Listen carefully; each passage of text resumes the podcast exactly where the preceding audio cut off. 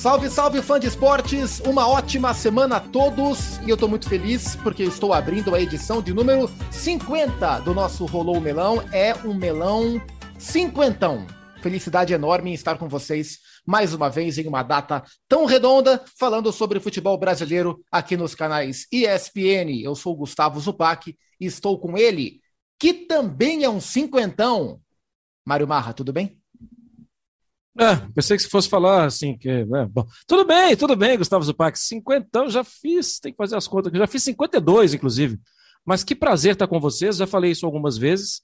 É, é um momento especial da semana, quando a gente está aqui, não para ficar dando 500 opiniões sobre tudo, mas para também crescer, para perguntar, né? Eu, eu tenho o prazer de estar rolando melão com vocês. Sempre muito bom. E hoje, nessa edição é, de festa, né? Nossa edição número 50 também marca a volta do Eugênio Leal depois de um breve, bem breve descanso carnavalesco. O Eugênio está de volta para a nossa alegria. Fala, Eugênio, está descansado? Não, pelo contrário. Estou mais cansado. Foi um, não foi um descanso, foi um cansaço carnavalesco. Mas estamos aí de volta. Faz bem para a alma. E só dei um pulinho ali, voltei no Rio, mas estamos juntos aí de novo, com a alegria de receber o velho no programa hoje. É, e para você o que véio? não sabe quem é o velho, a gente vai apresentar já já o nosso convidado, que mais do que um convidado, né, é um integrante da nossa equipe, um amigo nosso, que gentilmente vai fazer parte do melão número 50. Mas antes de o melão rolar, eu vou colocar aquela vinhetinha que você já está super acostumado, porque eu vou repetir a edição número 1. E eu vou chamar o grande Nivaldo Prieto, assim como na primeira edição, para autorizar que o nosso melão seja rolado. Chega mais, Prieto. Dá autorização, rola melão. Boa, melão está autorizado a rolar. O Eugênio Leal falou que o velho vai estar com a gente. Eugênio, por favor, apresente o velho pra gente. O Eugênio, ele não precisa. O Eugênio, o Eugênio. só uma dúvida, tá tendo Pantanal, tal. Ele é o velho do Rio, não? Ele é o velho do apito. É. É, não precisa apresentação, né? Carlos Eugênio Simon, né? O cara que é nosso companheiro, meu companheiro já há mais tempo do, do que de vocês, mas um brilhante comentarista de arbitragem, um cara que entende muito do assunto, escritor, jornalista. Eu tenho o livro dele, Na Diagonal do Campo. Passei a entender muito mais sobre arbitragem depois que eu li o livro que o Simon me deu de presente. Eu até hoje guardo com muito carinho aqui. E árbitro aí de FIFA, de três Copas do Mundo, etc, etc. Não vou ficar aqui até amanhã falando. É o Simon que está com a gente. Tudo bem, Simon? Opa! Ô, Zupac, um abraço para você, para o Eugênio, para o Mário. Uma satisfação enorme. Parabéns por esse posto de vocês, que é, é o 50 já, né? Uh, eu também já tô, já passei essa, essa, essa, já passei os 50 há algum tempo já. Uh, e velho, o, Eugênio falou ali, que carinhosamente na arbitragem, alguns me chamavam, e lá na Fox também, o velho tá aí e tal, não tem problema nenhum, né? é uma satisfação uh, dividir com vocês hoje esse debate aí sobre os rumos da arbitragem brasileira. E sabe, Simão, é, enfim, eu durante muito tempo da minha carreira eu, eu fui repórter de campo, fui, trabalhei em vários jogos que você apitou nos jogos em São Paulo principalmente, mas eu não tinha me lembrado, e eu fui dar uma rápida olhada agora, eu não tinha me lembrado que um jogo super importante que eu trabalhei uh, foi o seu último jogo, porque eu, eu fui ao Engenhão, ao Newton Santos, cobriu o Fluminense e Guarani de 2010, porque trabalhava, traba, trabalhava na Rádio Globo em São Paulo, o Corinthians tinha a chance de ser campeão, então eu fui ao Newton Santos para cobrir um concorrente do Corinthians nessa briga. É, e foi o jogo em que o Fluminense venceu por 1 a 0 foi campeão brasileiro, foi o seu último jogo, é, e eu estava vendo agora, minutos antes da gente começar a gravar, no YouTube, uma matéria do Regis Rezin para a TV Globo. Uma matéria linda, linda, linda, linda sobre a sua despedida, com a sua emoção, com as suas palavras antes do jogo, depois do jogo, com seu aquecimento. É, você sente saudade dessa rotina de, de árbitro, Simão? Olha, Zupac, eu me lembro muito bem desse jogo. Esse jogo eu sabia, porque 45 anos, na época, 2010, nós estamos falando, era obrigatório o cara parar. Não tinha tu tá bem, não tá bem, não interessava. Era, era, era a regra da FIFA, que alterou em 2013. Mas 2010 tu tinha que parar. Então eu estava com 45 anos de idade e eu sabia que eu ia parar naquele ano. Cada cidade que eu ia, eu apitei 31 ah, rodadas do Campeonato Brasileiro, né? daquela, da, daquela temporada. E cada cidade que eu ia, eu sabia que eu estava me despedindo. Foi uma carreira de 27 anos como árbitro de futebol, comecei em 1986, na Federação Gaúcha de Futebol. E ali o Regis me ligou e Simon, é teu último jogo, vamos fazer uma matéria e tal. Ele esteve em Porto Alegre, juntamente com o Garamboni, né, grande Garamboni, jornalista também da Globo há muitos anos. Os dois estiveram na minha casa, acertamos alguns detalhes e tal, entre um chimarrão e outro, entre uma taça de vinho e outra, acertamos alguns detalhes, que eles queriam fazer aquela matéria especial, e, e assim foi feito. Eu me senti muito feliz, inclusive levaram o José Roberto Raid, que foi um, também um dos grandes árbitros da história do futebol brasileiro e mundial, uh, lá no vestiário. Eu estava com o Altemir Hausmann e o Roberto O trio da Copa do Mundo, e, e, e, aí sabia, né? Então foi muito emocionante. Eu olho seguidamente aquela matéria, foi uma matéria com muita emoção. Eu optei aquele jogo lá sabendo que cada pitada que eu dava era, era o último. E o cara, o Falcão já falou, né? O jogador morre duas vezes quando para de jogar, é a primeira morte. É, e, o árbitro também, foram muito tempo. Eu, hoje eu não sinto mais. Na época, logo que eu parei, eu sentia. Final de semana, estava sempre montando minha mala, eu mesmo que fazia minha bagagem, né?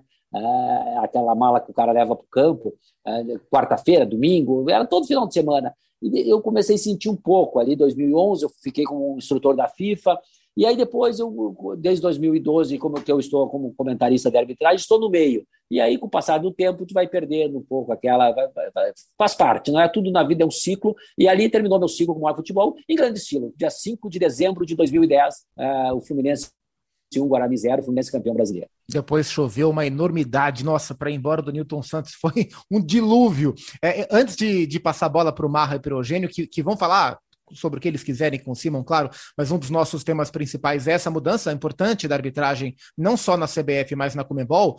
É, e eu, eu indico ao fã de esporte, quando acabar de ouvir o Rolô Melão, vai lá no YouTube, assiste essa matéria do Regis Rezin, porque ficou muito bonita. E tem uma coisa que me chamou muito a atenção, Simon, na matéria, é que a hora que você está subindo para o gramado, é uma coisa que eu nunca vi a torcida do Fluminense começa a gritar: Simon, Simon. Um árbitro teve o seu nome gritado na arquibancada e você acenou e foi aplaudido. Essa é uma imagem, para mim, inédita no futebol, Simon. É, não, e de fato eu, come, eu comecei sendo vaiado, depois mudou o canto e eu fui aplaudido. É, e mudou um tempo esse paradigma, né? Os caras gritavam, juiz isso, juiz aquilo, vai, esse juiz vai tomar suco de caju e tal. E depois da minha época, eu apitei, eu peguei bem essa época da transformação, que eu fui entrei na FIFA em 1997, e ali começou esse negócio de rede social, né? e eu peguei essa transformação toda. É, e eu era o principal árbitro da, na oportunidade que eu apitei, apitei todas as finais ali, 98, 99, 2000, 2001, 2002, que foi a última do mata-mata, o Santos 3 a 2 no Corinthians, depois de pontos corridos, né? Então eu estava em tudo que é finais. Eu estava em todos os jogos, aqueles jogos antigos, geralmente a transmissão era em nível nacional, então, o Brasil todo via aquele jogo. Hoje é, é por praça, que vê determinados jogos e tal. Então, então eu estava na boca do povo. E muitas vezes o pessoal, torcedores em vários estados gritavam. Eles não se referiam ao juiz. Eles citavam o meu nome, o Simon. Vai tomar suco de caju, Simon. Ah, então, eu gritava aquela, o próprio nome, porque estava identificado. Aonde saía, o pessoal conhecia, porque essa transformação toda das redes sociais foi, começou nessa época, né? no princípio de, do ano 2000, na década de 2000. É, então, é, fiquei muito conhecido na época. E ali foi uma alegria enorme aquele jogo, eu ser ovacionado pelo estádio Newton Santos, foi uma alegria que eu guardo no meu coração. E, e, e o Zupac, é, foi um evento tão forte que logo após caiu um dos maiores temporais da história da cidade do Rio de Janeiro. Inclusive, o Fluminense, que foi campeão brasileiro, não pôde comemorar. Tinha comemoração marcada ali para a Praça da Apoteose, alagou tudo. Então, foi um evento a aposentadoria do Simon. Pode falar, Mar. Simão, eu até estava pensando em partir para a CBF já, para te perguntar, mas eu, eu, eu resolvi ir para o lado pessoal. Daqui a pouco a gente fala da CBF. Porque, sim, né, Simão, o Brasil inteiro te conhecia, te via ali aos domingos, à quarta-feira à noite e tal. É, mas eu, você me conhece, eu gosto do indivíduo, eu gosto do, da pessoa. Então vamos lá para o árbitro, para a pessoa, para o Carlos Eugênio Simon. O que era, Simon, no início, é, também pensando em Copa do Mundo, o que era o, as, como era a sua preparação emocional. Não estou falando nem aquela coisa do jogo, não, de quem conhecer que aquele ali é violento, que aquele outro ali gosta da cera. Fala sua preparação emocional. E uma outra pergunta. Alguma vez você, pós-jogo, você pensou, eu, eu tô triste com essa decisão. Eu errei naquela decisão. Eu teve, teve uma, uma noite mal dormida pós-jogo também, alguma vez, Simão? Olha, Mário, teve, claro que teve, não é? Eu, eu me preparei muito para ser árbitro de futebol. Uh, eu, eu sonhei, em primeiro lugar, ser jogador de futebol. Né? Meu sonho, e isso eu acho que não é qualquer guri que nasce no interior do Rio Grande do Sul, qualquer garoto que nasce no país, sonha em ser jogador de futebol. Eu sonhei também. Dei meus pontapés na bola, tentei jogar e tal. Cheguei em Porto Alegre com 17 para 18 anos, tentei fazer as peneiras lá, não dava. É muito difícil você entrar no Grêmio Internacional, nessas grandes equipes, uh, nesse peneirão que chama. E aí, e por eu jogar bola, é que eu fui, eu fui ensinar futebol. Né? Eu sempre organizava a equipe do colégio e tal. Eu estudava na Escola Técnica Parobel, uma escola pública uh, em Porto Alegre. E aí fazia parte do Grêmio Estudantil. E, né, e o time caiu fora da competição, quiseram dar no juiz e tal, aquela coisa toda. Meu time caiu fora. E aí eu fui para casa e fiz meu cartão amarelo de papelão. Tem até hoje papelão, cartão amarelo e cartão vermelho e tal. E apitei o jogo, um sábado pela manhã. E, para minha sorte, o professor Luiz Cunha Martins, que era professor da educação física no colégio, e também árbitro aspirante à FIFA, foi um grande árbitro, ele indicou: Simon, vai ter um curso na federação. Tu leva jeito, vi que dentro das condições, obviamente, que eu sabia da regra, aquela coisa toda, tu, tu leva jeito. Eu terminei o jogo, não quiseram dar no juiz, foi uma coisa boa, e aí eu fui fazer o curso de arbitragem. De lá para cá eu me preparei muito, eu estudei, é, eu treinava muito, muito, muito, eu gostava, eu, eu ia para dentro do campo, eu curtia o que eu estava fazendo, porque eu adorava fazer, apitar futebol, e ter o privilégio, né? eu tive um privilégio, eu, eu falo o top five que eu apitei, que foi o, é, o Messi, o Ronaldinho Gaúcho, o Ronaldo Nazário, o Romário e Zidane. Eu, vi esses caras a dois metros, a três metros. O Robinho, aquele, aquele, aquele lance clássico do pênalti do Rogério, das oito pedaladas, eu estava a três metros do lance. Então eu curtia, eu via aquelas extraordinárias jogadas, muitas vezes eu cumprimentava os jogadores, o Ronaldinho eu vi surgir, pitava o Ronaldinho desde os 12 anos de idade, né, um malabarista da bola, eu vi ele fazer horrores com a bola dentro do campo, e tu começa a ver dentro do campo, tu vê o cara matar a bola no peito, tudo é diferente no caso, como é que pode? Tem cara que até mata a bola no peito, mas é um sacrifício tremendo, o, o craque, o gênio, é, é, é uma simplicidade fazer aquilo ali, você e o Eugênio Zupac comenta muito bem, os canais dizem que está muito bem servido de comentaristas e narradores, muito, transmite isso ao, ao, transmite isso ao, ao nosso telespectador. Ontem teve uma jogada sensacional do Palmeiras, eu estava comentando, e o Bertozzi com o Zinho também, na excelente narração do Paulo Andrade. É, o, o, Scarpa dá um, vira o jogo e o Wesley pega de primeira. Aquilo é uma dificuldade tremenda, coloca na cabeça do Rony. Mas, enfim, né, então eu me preparava demais eu estudava, eu lia, eu me preparava, eu via jogos, a minha esposa. E aí, aí o apoio familiar é fundamental. Eu só cheguei onde cheguei graças à minha esposa e à minha família, uh, que sempre me apoiaram. E aos companheiros, evidentemente, que trabalharam comigo. Então, ela, ela gravava todos os jogos em videocassete.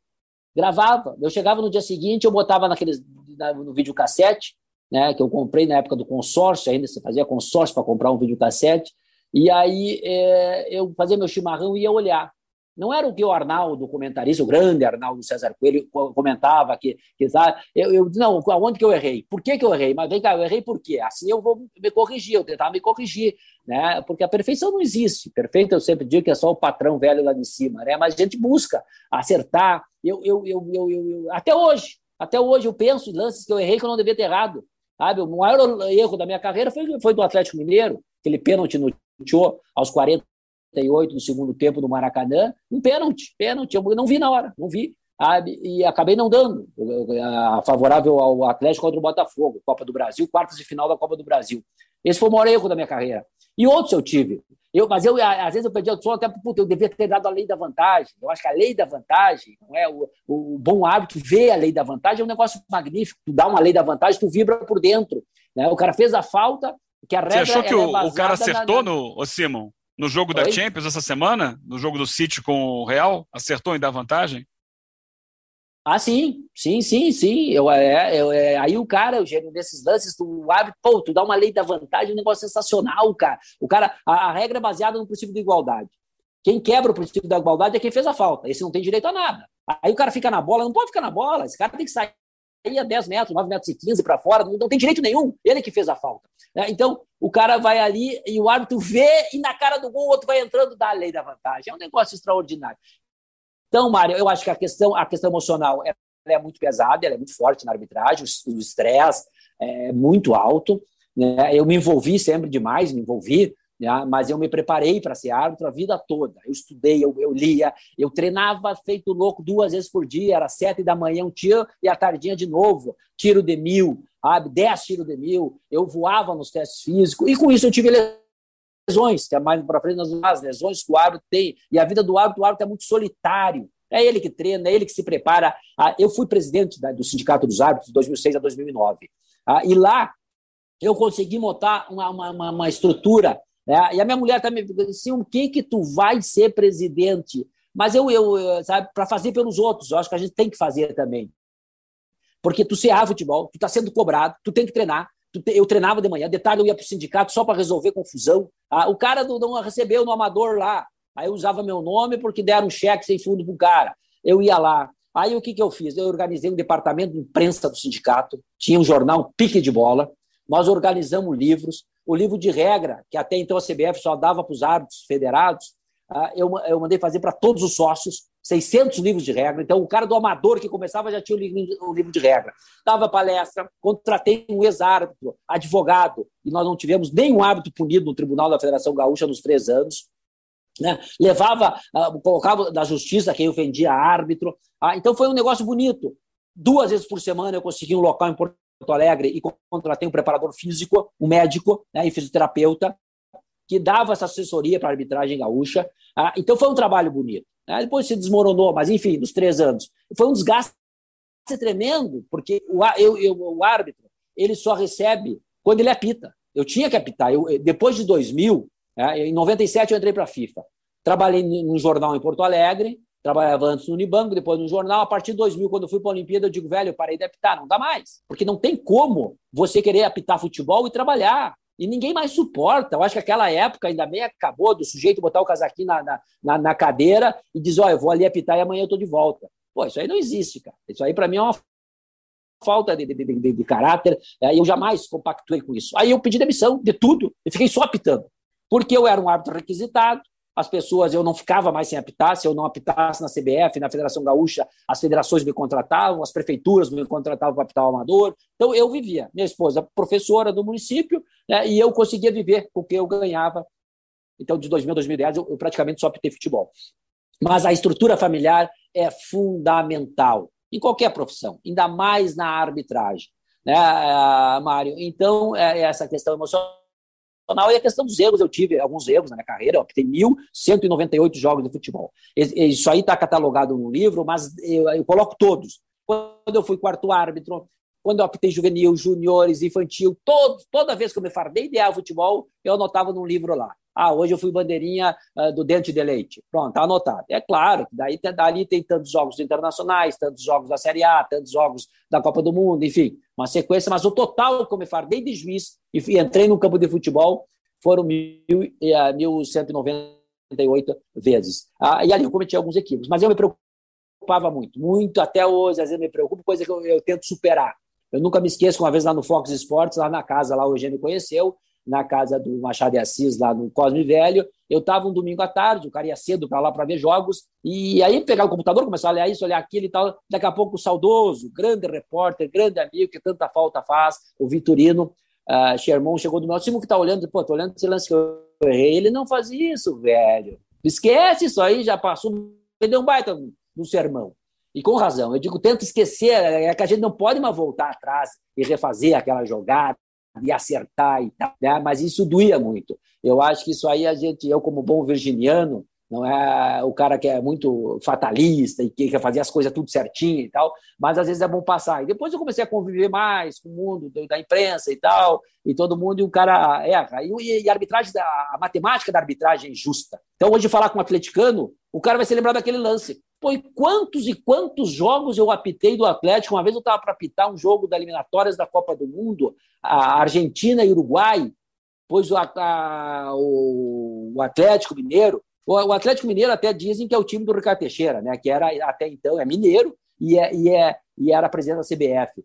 Ah, não sei se isso é uma revelação que eu estou fazendo ou não, mas eu fiquei sabendo disso. Ah, e aí eles me tiraram desse jogo para eu apitar Atlético Mineiro no Mineirão e Santos. Era uma semifinal, uma, uma quarta de final do Campeonato Brasileiro, gente para mais de metro. Apitei vários jogos do Galo, vários jogos, a torcida me adorava. Era, pô, mas depois daquele lance foi um negócio de louco, sabe? A, a pressão. Então, os caras se lembram daquele. Pô, e os outros jogos que eu apitei? Quantos jogos apitei do Galo? Quantos jogos apitei tem do Cruzeiro e tantas outras uh, grenais, enfim. Mas o cara se lembra, não, o Silvio errou naquele lance, ficou marcado.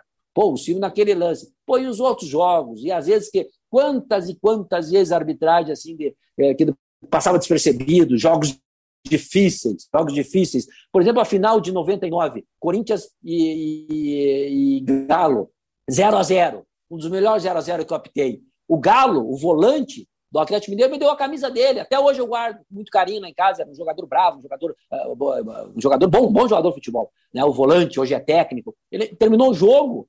O Corinthians foi campeão com aquele 0 a 0 foi o terceiro jogo. Ah, ele foi lá no vestiário, no Morumbi, e me deu a camisa assim: tu merece essa camisa. Ah, do Atlético Mineiro. Então, outros tantos uh, jogos, mas essa matemática as pessoas muitas vezes se lembram mais do equívoco do que dos acertos do árbitro. Ô, Simon, é... É, a gente estava conversando outro dia. Aliás, você me pagou o almoço. Eu tenho que falar isso aqui publicamente, né, Simon? você participou outro dia do, do Sport Center com a gente e você um me convidou para almoçar e você me pagou o almoço. Muito obrigado, Simon. Da próxima, da próxima vez eu pago. E a gente estava conversando sobre a arbitragem brasileira no momento em função das mudanças que têm ocorrido na CBF.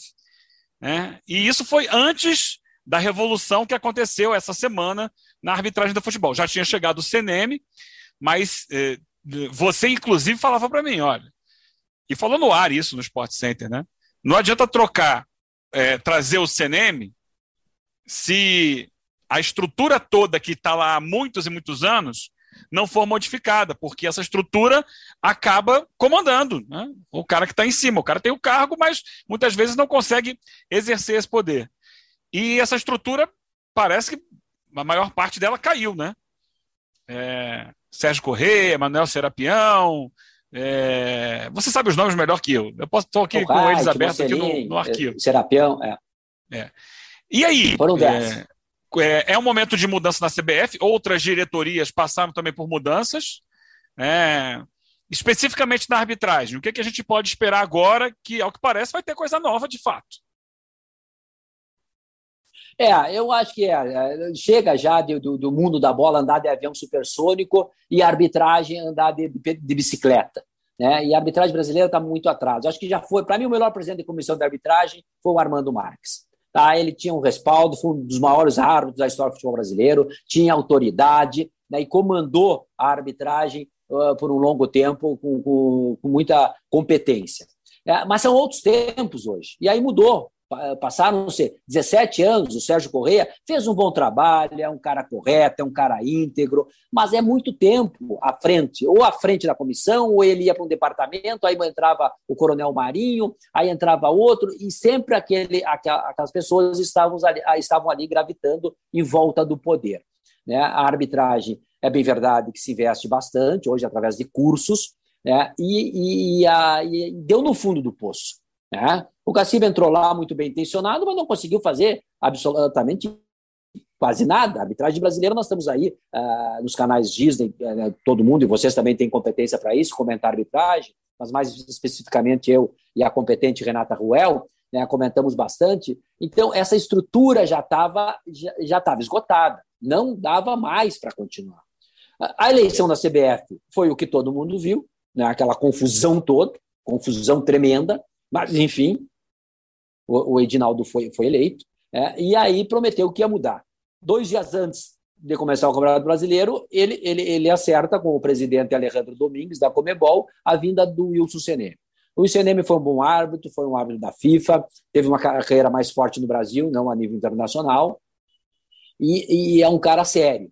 Né? E ele chegou lá, na CBF. Eu estou com as minhas barbas de molho, gente. eu não sei o que é que de fato aconteceu, o porquê que essas pessoas que estavam do lado dele de um dia para da noite já não serviram mais. Né? É uma estrutura que só quem está lá dentro sabe o que de fato as vírgulas os pontos, enfim, o que, que de fato aconteceu, mas me parece que é uma boa, olhando de longe, à distância, fazendo alguns contatos, me parece que é uma atitude para mudar mesmo a cara da arbitragem. Continuar como está, não dava mais, não dava mais, muitas reclamações. Eu entendo que a arbitragem brasileira tem que ser profissionalizada. No dia 10 de outubro de 2013, a então pres presidente uh, Dilma Rousseff promulgou a profissionalização do árbitro de futebol, a Lei 13.000, uh, se não me falha a memória, 287, tá? que regulamenta a profissão. Então, não dá. O futebol é um grande negócio. Tu pega em Portugal, os hábitos da FIFA são profissionais. A Premier League, que é um ponto fora da curva. A Premier League é o melhor. Pô, a competição, o futebol, a estrutura, tudo que se joga, tudo que se vê, o VAR, hábitos, tudo lá é melhor. Mas são profissionais, é uma liga. Né? Na Alemanha, na Itália, na Espanha tem um semiprofissionalismo. Na Argentina, aqui do lado, também tem. Ah, não dá para viver, mas eu falava daquela época em que eu, treinava sozinho, eu corria de manhã, eu corria de tarde, eu corria de noite, eu tinha que arrumar um amigo meu que era médico, pô, velho, eu tô com uma panturrilha estourada, toma isso, toma aquilo, vai para vai a banheira, vai tomar remédio. Ah, cara sozinho, velho. Aí tu entra no campo de jogo para pitar uma decisão, com as rendas hoje estratosféricas, as rendas que dão numa partida de futebol, uau, é contigo os 90 minutos, velho. Então não dá mais, sabe? Tu tem que, ah, não tem como, bom, como eu não tenho a receita do bolo tem que sentar com as pessoas à mesa, né? advogados, trabalhistas, o Sindicato dos Árbitros, a Associação Nacional dos, dos Árbitros, Comissão de Arbitragem. Como é que nós vamos profissionalizar FIFAs no Brasil? Vamos dar o pontapé inicial. 38 FIFA. Mulheres, homens e o VAR. Vamos profissionalizar esses caras aí. Que a profissionalização não é só dinheiro, é a condição total, a condição emocional, como o Mário se referia, né? a condição de você ter um psicólogo, de você ter um médico, de você ter um fisioterapeuta. A, o estresse, o desgaste é muito alto no futebol. E na arbitragem também. Tá? Tu pode olhar por aí com um olharzinho um pouquinho mais agudo, tu vai ver que tem vários árbitros, muitas vezes, trabalhando lesionados. Mas eles têm que trabalhar. Se o cara não trabalhar, o cara não vai ter dinheiro para pagar a luz. Porque esse negócio, ah, o cara é um bico e tal, mas o cara hoje, a maior parte dos filhos estão, estão, vendo mais da arbitragem. Mas não é só isso. Sabe? O cara tem que trabalhar quarta e domingo, quarta e domingo, quarta e domingo, ele quer estar tá trabalhando. E não é, e aí isso sobrecarrega, sobrecarrega e começa a cometer uns equívocos. Hoje o VAR veio para ajudar, o VAR não tinha na minha época, se tivesse, com certeza não teria, é, é, teria errado bem menos. Né? É, já tive poucos erros na minha carreira, mas ia ser bem infinitamente menor. O VAR ajuda muito. É, então, eu acho que tem que profissionalizar a arbitragem. Tem que, o CNM tem, ó, deixar um legado. Eu vou profissionalizar. Como? Vamos sentar, primeiro os FIFA, depois eu vou, vou, vou equacionando. Né? Montar uma estrutura uh, organizacional, porque não dá para quatro pessoas. Na, na, na, na, gestão do Gaciba era o Gaciba, o Cerdeira, o Alício e o Coronel Almeida. Os quatro para escalar. Futebol feminino, futebol masculino, Série A, Série B, Série C, Série D, júniores, né? Ah, Campeonato Brasileiro Juvenil. Como é que vai fazer isso aí? Não tem como, velho. A gente sabe que a caixa de ressonância é Série A e Série B. E o futebol feminino, que graças a Deus está vindo com a bola toda aí, porque as mulheres merecem. Tá?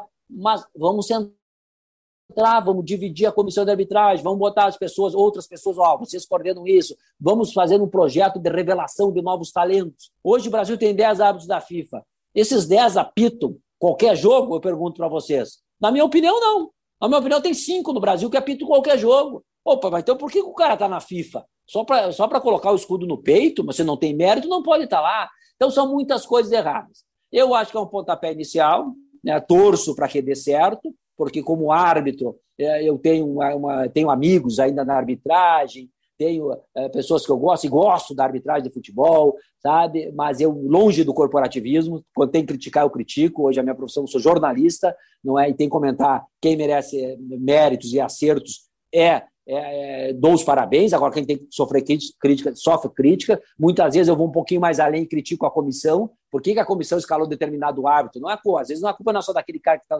no meio do campo. Quem escalou ele? Quem está por trás dele? Ah, essa crítica eu fiz uh, muitas vezes, na gestão do Sérgio, na gestão do Gaciba e outros tantos que passaram por lá, com o Marinho. Eu acho que isso tem que ter, isso é uma coisa. A outra coisa é o apreço, o carinho que eu tenho pela arbitragem, foram quase uma vida toda dentro do campo de futebol, dando palestras, aprendendo, uh, ensinando os árbitros, né, os árbitros assistentes. Tu imagina uma comissão de arbitragem, não tinha um assistente, é, mais conhecido como bandeirinha. Tem que ter bandeirinha, quem sabe porque a decisão com bandeirinha, quem sabe como é que se corre naquela lateral ali. Não sou eu, é o Altemir Hausmann, é o Aristeu Leonardo Tavares, é o José Carlos Oliveira, é o Roberto Prats, é o Ednilson Corona, ah, Emerson Carvalho, esses caras que passaram boa vida do campo correndo naqueles 45 metros ali até o fundo, ali de fundo e voltando. Eles têm que falar com os assistentes. E aí na comissão não tinha um bandeira, pelo amor de Deus. É, Para a gente encerrar aqui da minha parte, eu acho que do, do, dos colegas também, né, Simon? É, o que, que a gente pode esperar a partir dessa mudança de imediato para Campeonato Brasileiro, Copa do Brasil, uso do VAR, é, é claro que a gente imagina que muitas mudanças dentro da, da arbitragem brasileira vão acontecer ainda, né? Muita coisa vai, vai acontecendo durante o, os próximos tempos. Mas de imediato, o que, que você imagina que a gente pode esperar de mudança real no dia a dia já de agora do futebol brasileiro? É, primeiro que o CNM sente com os árbitros na Granja Comari, reúna os árbitros é, e, e, decida como é que vão trabalhar com o VAR. Eu acho importante. Essa questão do VAR está muito. No Brasil tá, não está funcionando. Não é? Nós acompanhamos, e o telespectador dos canais Disney acompanha todo final de semana a Liga Europa, na Espanha, enfim, a Premier League. É, como funciona lá. No Brasil não está dando certo. No Brasil é a demora, é a precisão, uma hora chama, outra hora não chama, isso aí tem que acertar. A questão da padronização da arbitragem com critério único, essa questão da mão na bola, bola na mão, isso aí tem que é, regulamentar isso aí. Tem que sentar com os árbitros e dizer o que vão tomar, num, vão aplicar num campo de jogo, em São Paulo tem que aplicar a mesma regra em Porto Alegre, e assim no Rio de Janeiro, assim em Minas Gerais. Tá? E, e dá, é, eu, eu, eu, eu, sou um fervoroso defensor da, da, profissionalização. Dá um pontapé inicial na questão da profissionalização da arbitragem, que já está caindo de maduro. Né? E que traga árbitros experientes, gente do meio, tem gente do meio muito competente, não precisa buscar no interior, aqui no Brasil tem, árbitros assistentes, árbitro central, ex-companheiros da FIFA, que tem uma longa e bonita trajetória no futebol brasileiro, que podem contribuir ah, com o CNM na comissão de arbitragem. Boa, boa. Poderíamos ficar aqui mais um tempão, hein? Mais um tempasso falando com o Simon, porque as histórias são boas, hein, Mário Marra? Realmente são muito boas. Simão, obrigado. Obrigado pelo seu tempo. É, hoje é quinta-feira. O Simon vai comentar o jogo do Flamengo contra a Católica pela Libertadores. Aliás, o Mário Marra também vai, né? O Simon vai analisar a arbitragem. Então, terminando a gravação, ele já corre para o prédio lá da ESPN. É pertinho de onde ele está hospedado para comentar esse jogo. Então a gente agradece, viu, Simão, seu tempo, sua atenção, as suas histórias. Né, a gente poderia fazer um programa só sobre a, a, parte técnica, sobre os assuntos factuais, análises, né? E um só sobre as histórias, porque elas são deliciosas e eu refaço o convite para o Fã de Esporte. Ah, mas é matéria da concorrência. Não importa, dá um pulinho lá no YouTube e vê a matéria. Procura lá a matéria da despedida do Simon, a matéria do Regis Rezin. Não sei para qual programa da Globo foi, imagino que Globo Esporte, mas uma matéria muito sensível, muito bonita, trazendo esse lado humano do árbitro, que é algo que me chama muito a atenção. A gente bate tanto nos árbitros, né? Historicamente, então, é tudo que envolve o lado humano de um árbitro me desperta atenção. Então, recomendo essa matéria. Valeu, Simão. Bom trabalho e querendo se encontre mais vezes por aqui. Obrigado, viu?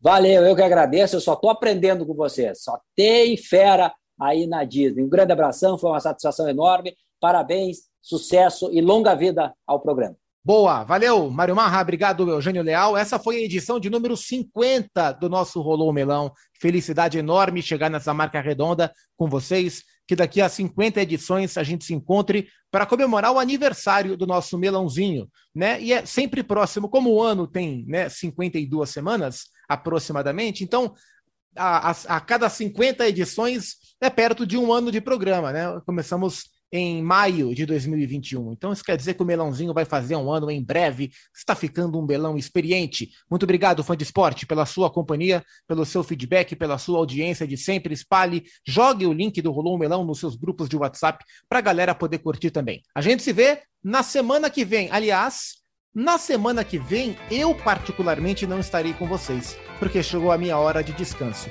Mário Marra e Eugênio Leal estarão com vocês na semana que vem. A gente se vê daqui a 15 dias. Valeu, fã de esportes. Até a próxima.